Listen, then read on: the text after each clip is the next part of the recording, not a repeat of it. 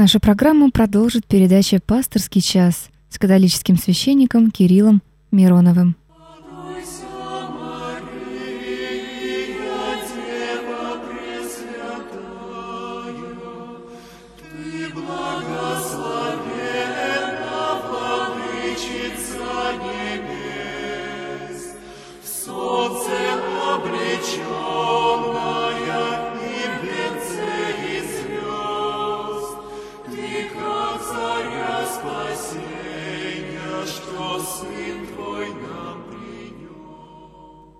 Добрый вечер, дорогие радиослушатели. С вами в эфире я, отец Кирилл из Храма Успения Девы Марии на Первой Красноармейской. Вы слушаете передачу из архива «Радио Мария». И сегодня э, передача посвящена двум событиям, которые так исторически случилось, празднуются практически в один день.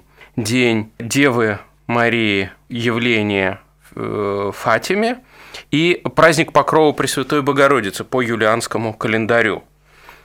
Интересно, что эти события оба связаны друг с другом. Дело в том, что они э, говорят о особом ходатайстве Пресвятой Богородицы за христианский народ.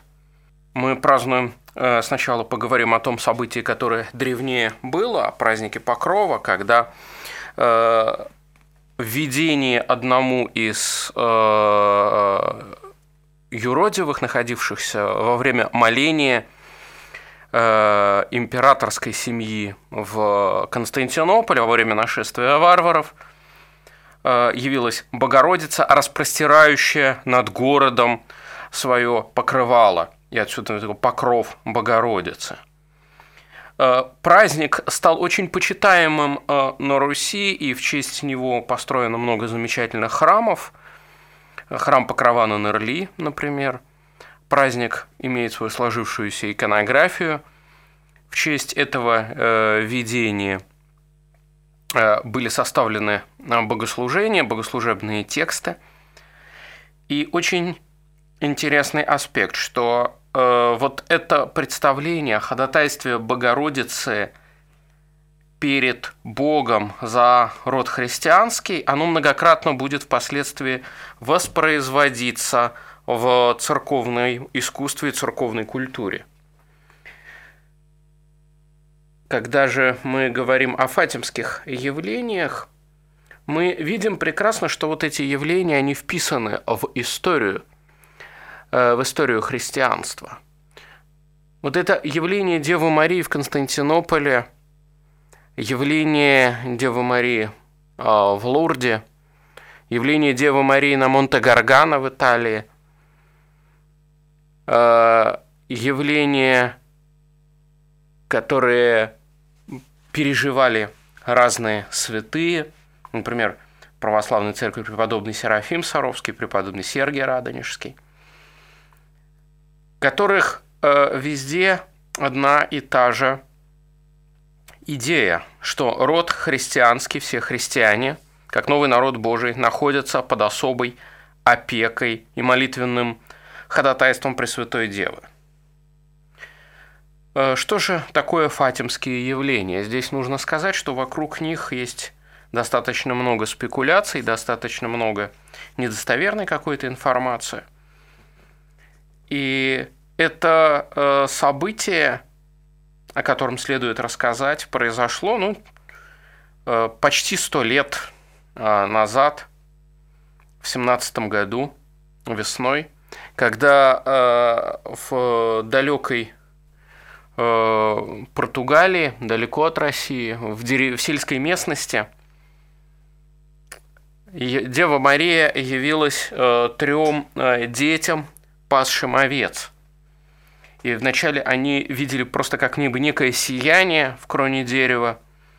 Потом они внутри сияния увидели э, прекрасную юную даму, или госпожу, Донну, как они э, обозначили, э, которая открыла им три тайны – Дело в том, что когда дети вернулись э, в э, село свое, сейчас это город э, Фатиман, тогда от Фатима, В вот это название Фатима, оно осталось от арабского завоевания Португалии в раннее Средневековье. Причем само слово не арабское, само слово греческого происхождения и означает свет. Это женское имя. И вот это, э, этот поселочек э, маленький, он был очень взбудоражен этим явлением. Посчитали, что дети придумывают, ну, дети вообще склонны придумывать что-либо, что дети придумывают явление какой-то госпожи, которая э, сообщила, что ее зовут Дева Розария. То есть Розария – это молитва по четкам, Дева молитвы – Э, так что э, старшие э, люди, их родители и старосты деревни даже сказали, что очень сурово накажут детей, если те не перестанут лгать. Но дети уверяли, что они не лгут. И через какое-то время собралось достаточно много людей к назначенной дате, чтобы созерцать это явление. Но видели только дети.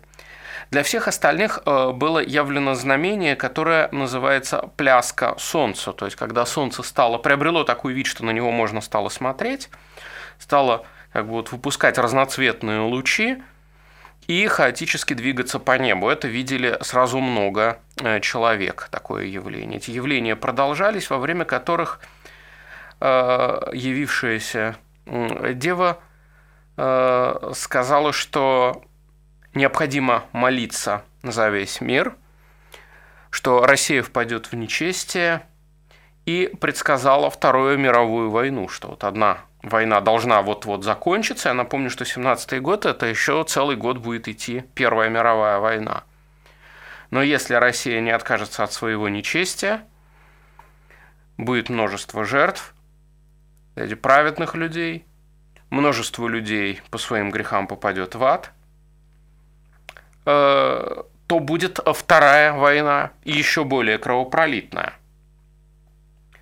Э, дело в том, что э, здесь мы можем наблюдать обычный для священного писания, священного предания, вообще для божественного откровения момент, что Бог принципиально избирает нечто слабое, нечто Э, не могущественное для того, чтобы явить свое присутствие.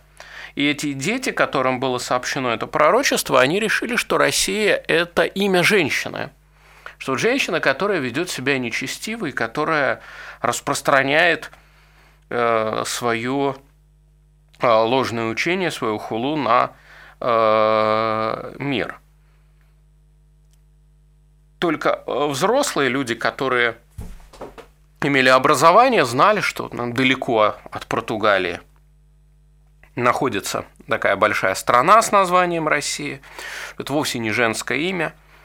И что нечестие, которое распространяется, это вот ну, учение э, атеистическое, учение социалистическое, которое э, принесет многочисленные жертвы, станет причиной многочисленных жертв, и которое будет э, распространяться в Европе и даже э, до сегодняшнего времени. То, что мы в современной Европе можем наблюдать, в частности, такую вещь, как гендерную идеологию, о которой сейчас как бы только ленивые как бы не говорят. Это действительно очень печальная вещь, когда мужчине отказывают в праве быть мужчиной, женщине отказывают в праве быть женщиной, когда родители пытаются называть родитель один и родитель номер два – вот это все также происходит из атеистического, вот этого социалистического мировоззрения, которое э, считает, что человек появляется на свет как бы полностью табула раса, полностью как чистый стол, и только социальные условия на него что-то наслаивают, которые не сводят человека даже не к животному, а как бы еще ниже – то есть к такому существу, которое не, не имеет в себе ничего и по, по большому счету не является э, даже и человеком. И вот широкое распространение практики абортов, или, как говорят, право на аборт, право на аборт, право на убийство, да, это достаточно безумное словосочетание. Оно также исходит из этой идеологии. И видим, что э, Россия, как первое э, государство, в котором социалистическая идеология э, победила и пришла к власти, стала причиной смерти огромного количества невинных людей, Э, в этот момент э, действительно занимала большое значение. поэтому Пресвятая Дева говорит о необходимости посвящения России ее непорочному сердцу, которое победит. Интересна э, реакция со стороны церковных властей. Дело в том, что в это время в Европе наблюдается такой хаос э, специфический. Да, пала династия Романовых, пала империя э, в России, но э, в 18 году падет э, и э, э, германский райх, и э, этот, э, герма, германская империя, и падет монархия Габсбургов в Австрии. Происходит слом э, сознания, если угодно, слом, разрыв достаточно тяжелый э, в мышлении и образе жизни многих людей. Потом в 30-е годы за этим последует, последует продовольственный кризис, который не только в России, но во всей Европе э, совершится, и даже в США, на, в всем континенте. Потом случится Вторая мировая война, именно потому что обе, так скажем, главные участники э, войны в своем названии будут иметь вот это германская партия национал-социализма и советский, Союз Советских Социалистических Республик. Э, вот э, эта борьба за мировое господство, борьба за идеологию, за идеологию ложную, она принесет огромное количество жертв.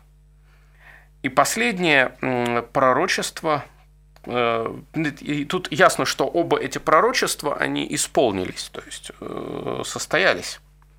Закончилась одна война и началась другая, еще более кровопролитная, что между войнами все человечество, все общество Европы жило, нельзя сказать все человечество, конечно, все общество Европы – жило по принципу все что угодно, лишь бы не было войны. И война, Вторая мировая, была еще более кровопролитной, чем Первая, с еще большим количеством жертв через среди мирного населения, с еще более ужасающими последствиями.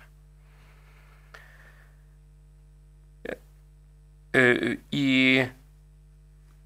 третья э, фатимская тайна, которая была раскрыта недавно, которая описывает дословно как бы множество убитых во имя веры, и священника в белом облачении, который поднимается к, э, на вершину холма к Большому кресту.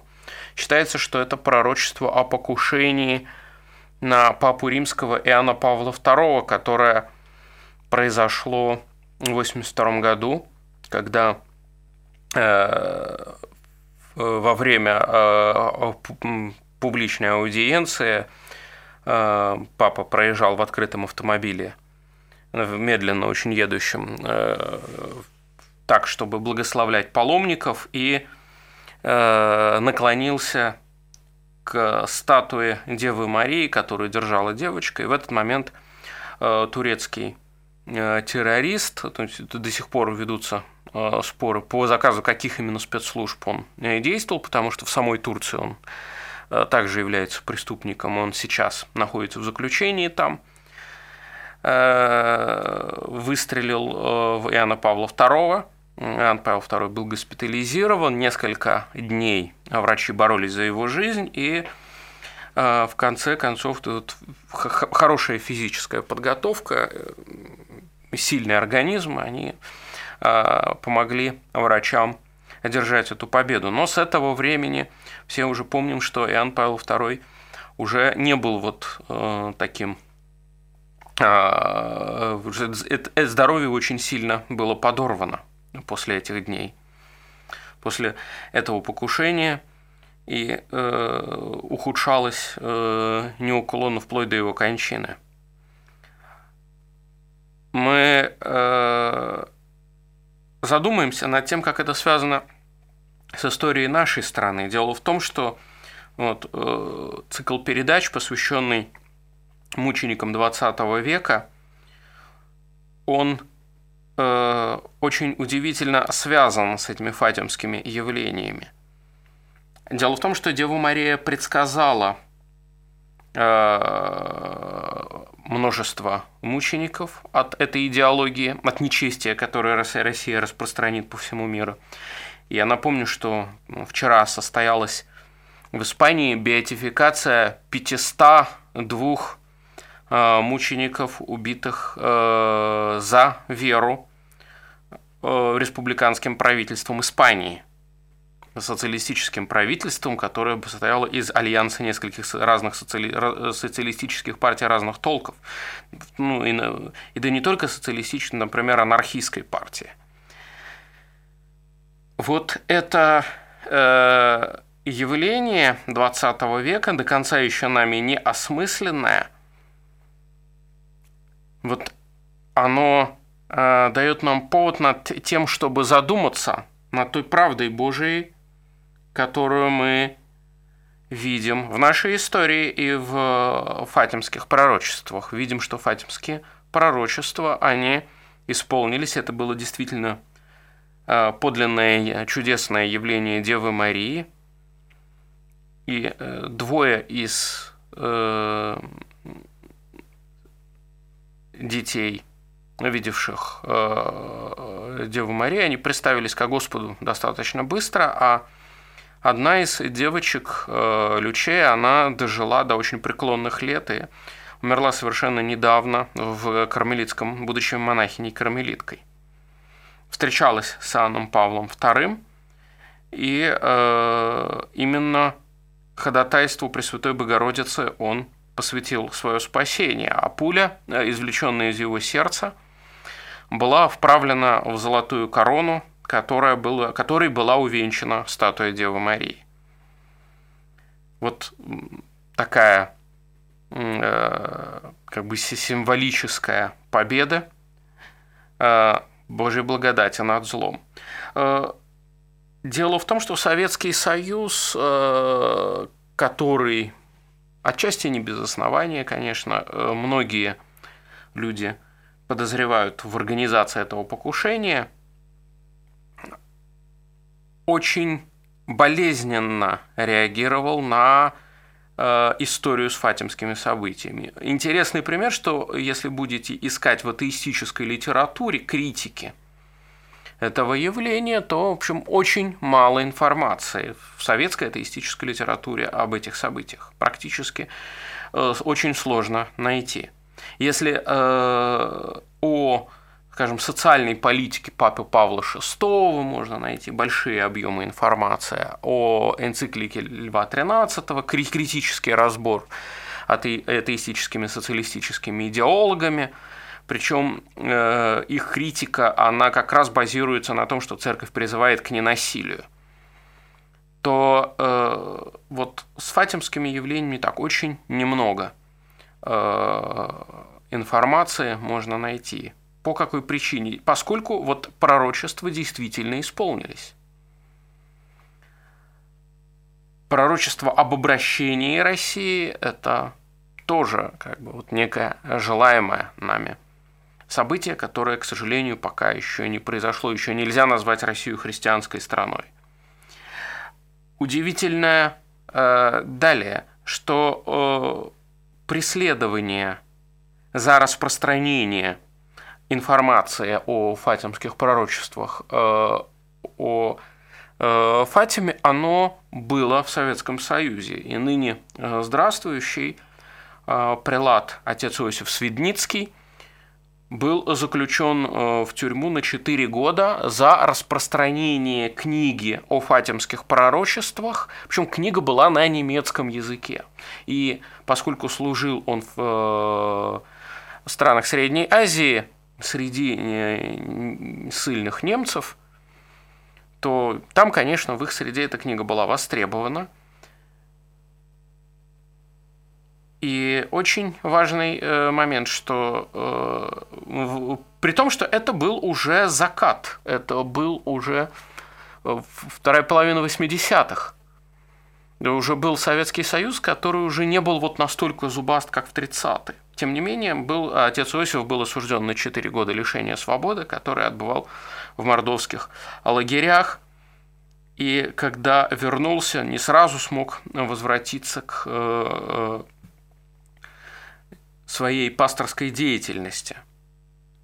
Отец Иосиф, как бы живая легенда, жив. Сейчас он живет в своем родном селе в, на Украине, в Житомирской области, в селе Мурафа.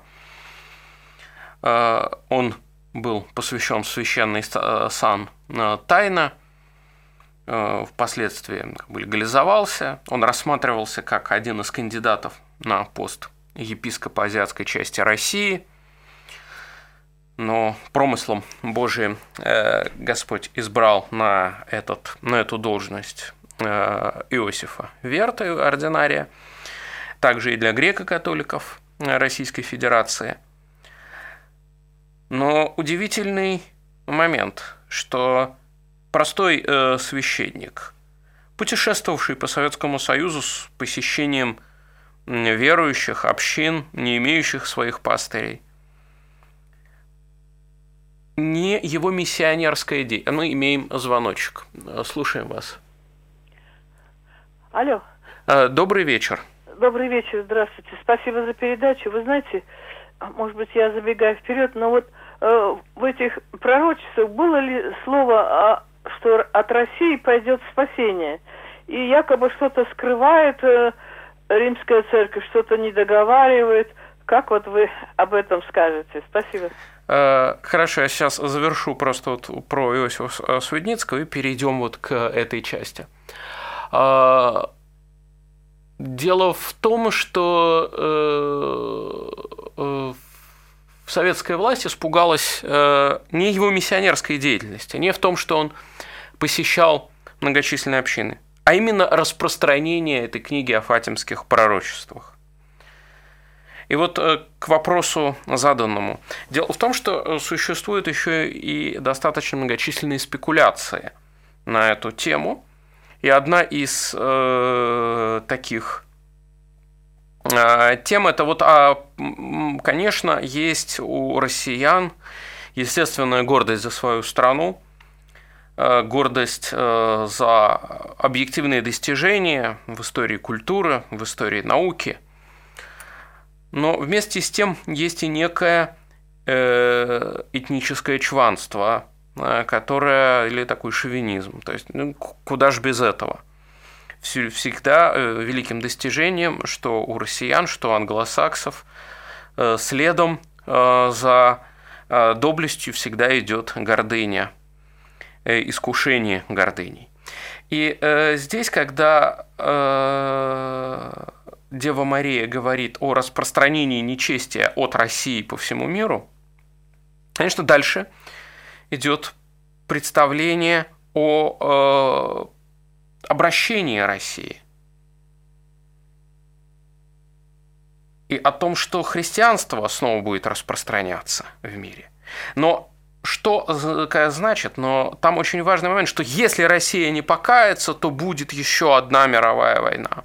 Россия не покаялась, и еще одна мировая война была. Это относится конкретно к Второй мировой войне. Третье пророчество это вот э, интерпретируется. Дело в том, что пророчества Девы Марии они выглядят не так, что мы можем э, говорить э, буквально. Вот э, мы, нам их смысл открывается тогда, когда произошло. Понимаете?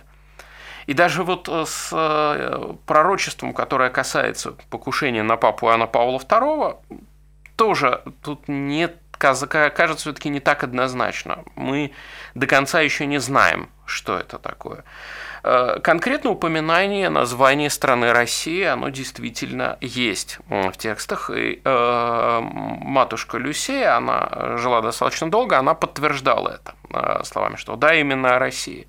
И что дети не знали сначала, что такое Россия. О нечестии, которое от России распространяется, имеется в виду вот это вот атеистическое социалистическое мировоззрение. И о ее покаянии в будущем также. О том, что Россия обратится – но э, относится ли это э, вот об обращении России, это пророчество исполнившееся или нет, э, видим, что здесь скорее как условие, что если Россия не обратится, то будет еще одна мировая война. И вот Вторая мировая война была. И здесь э, поэтому все так достаточно сложно. Потом, э, к сожалению, э, какая вещь, что есть мнение, что, что Ватикан что-то скрывает. Дело в том, что действительно, поскольку вот это видение священника в белом, а я напомню, что сутану белого цвета в Римо-католической церкви, вот, исключая различных монахов орденов, там, паулинов, норбертанцев, доминиканцев, носящих белые рясы, именно сутану белого цвета носит папа римский, э, причем это с э, средневековья, с Пия V. Э, вот в сутане белого цвета священнослужитель, который будет мучеником, который будет молиться за души убитых, за веру людей. И если мы коснемся книги «Апокалипсис», это заключительная книга Библии, то там также Э, присутствует этот образ мучеников в белых одеждах, э, которые э, взывают к Богу, призывая его суд на землю. Вот э, это э, интересное очень э, явление –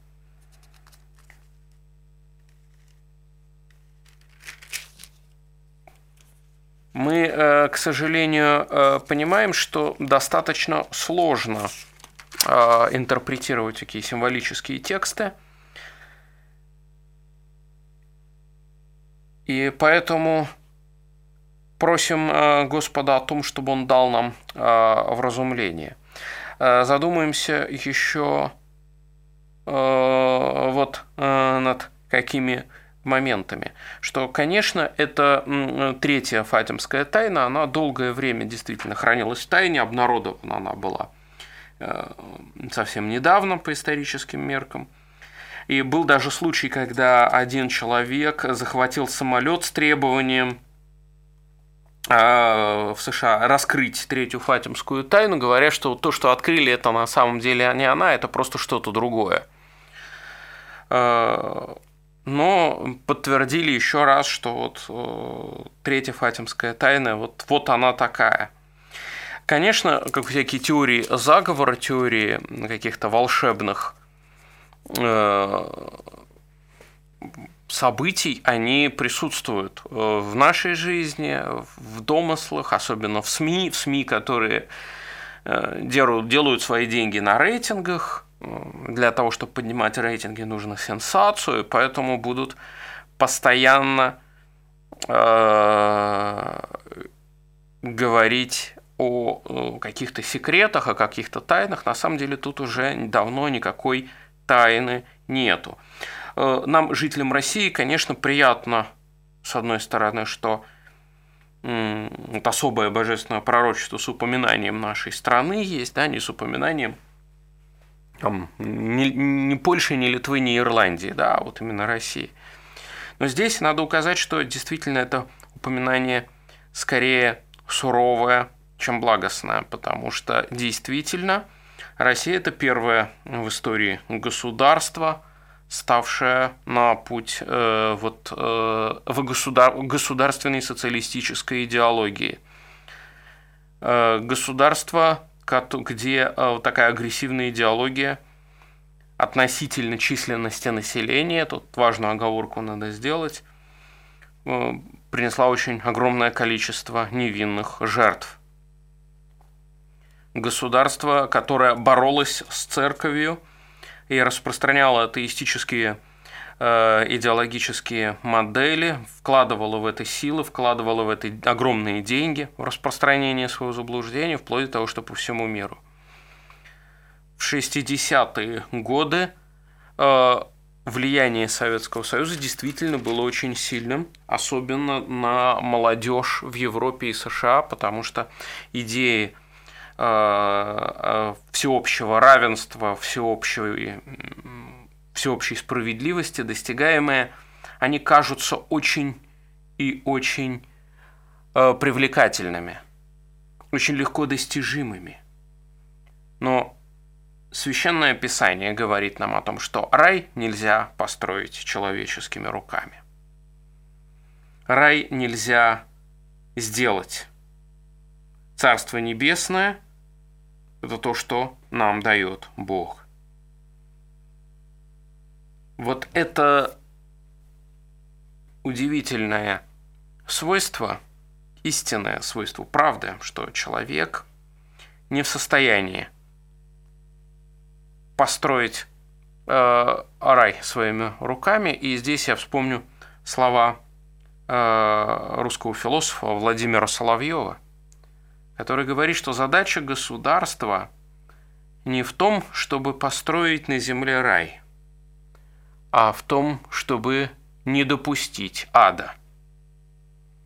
Вот это верное понимание стремления человека к справедливости, в результате чего, собственно, институт государства появляется – оно должно отрезвлять э, нас и делать нас ближе к Богу. Потому что, понимая, что человеческими силами невозможно взойти на небеса, мы открываемся Богу и восходим на небеса, но Его силой. К сожалению, проблема – заключалась также в том, что в то время рождается идея всемогущества человека. Человек начинает рассматриваться как всемогущее существо. И э, вот эти достижения науки и техники, казалось, особенно в 10-е, 20-е годы, казалось еще чуть-чуть, и они сделают весь мир в шоколаде. Настанет полная идиллия и гармония. Что базовые а, желания человека удовлетворены, и человек станет счастлив. Но человек, кажется, в результате всех этих событий стал еще более несчастен. Ему стало жить не легче, а труднее. Он вдруг обнаружил, что не имеет возможности существовать не имеет возможности быть собой. Это страшная на самом деле вещь. Дело в том, что мы, когда рассуждаем на эту тему, не замечаем, как очень многие элементы той идеологии живут здесь и сейчас. Мы не замечаем того, как очень многие вещи, достаточно страшные, существуют среди нас, а одно из них это то, что крайне упала цена человеческой жизни. Когда ради минутного ощущения свободы готовы жертвовать чем угодно.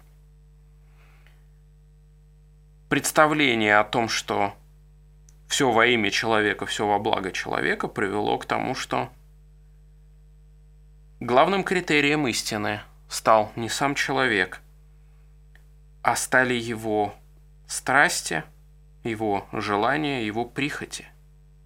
И вторая страшная вещь, которая также следом идет за э, этой идеей э, идеального государства. Это то, что государство вдруг объявляется собственником всех людей, собственником своих граждан –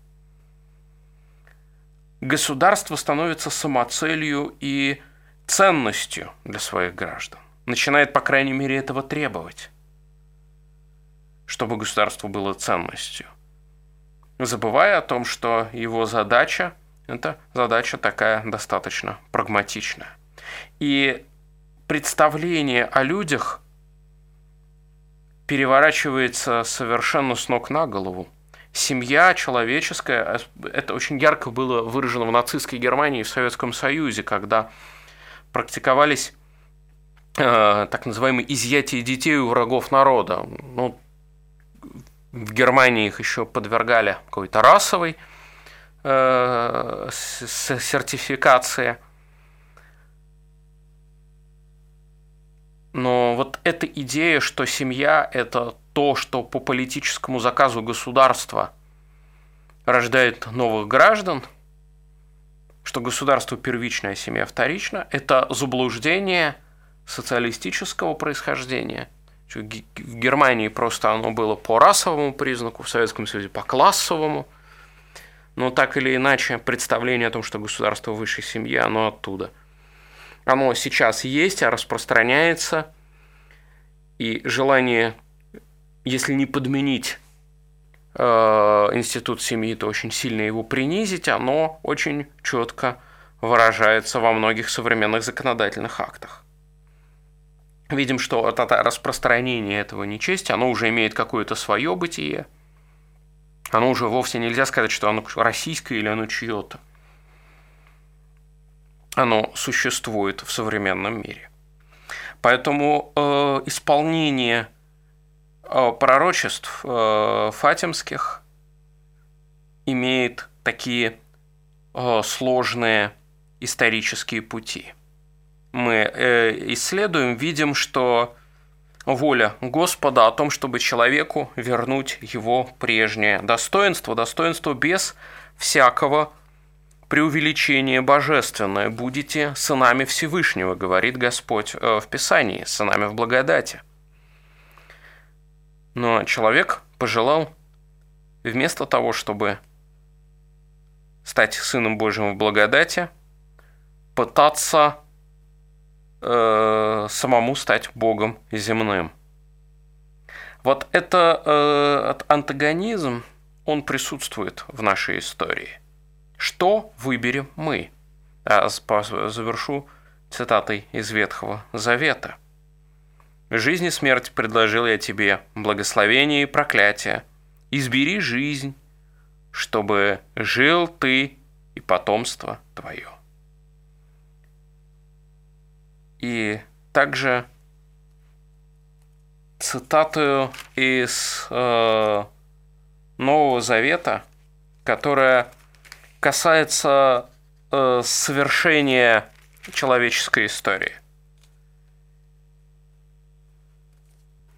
Здесь э, это последний призыв Спасителя к человеку. Здесь под словом невеста имеется в виду церковь, то есть народ Божий, народ христианский. И дух и невеста говорят «приди», слышавший скажет «приди», жаждущий пусть приходит, желающий пусть берет воду жизни даром. Свидетельствующий говорит «гряду скоро, аминь, ей гряди, Господи Иисусе». И это пусть будет не столько о конце мира, сколько о нас самих, о том, чтобы в нашей жизни произошло вот это усыновление, приход Спасителя в нашу жизнь, чтобы мы жили и действовали по его истине. До свидания, дорогие братья и сестры, храни вас Господь.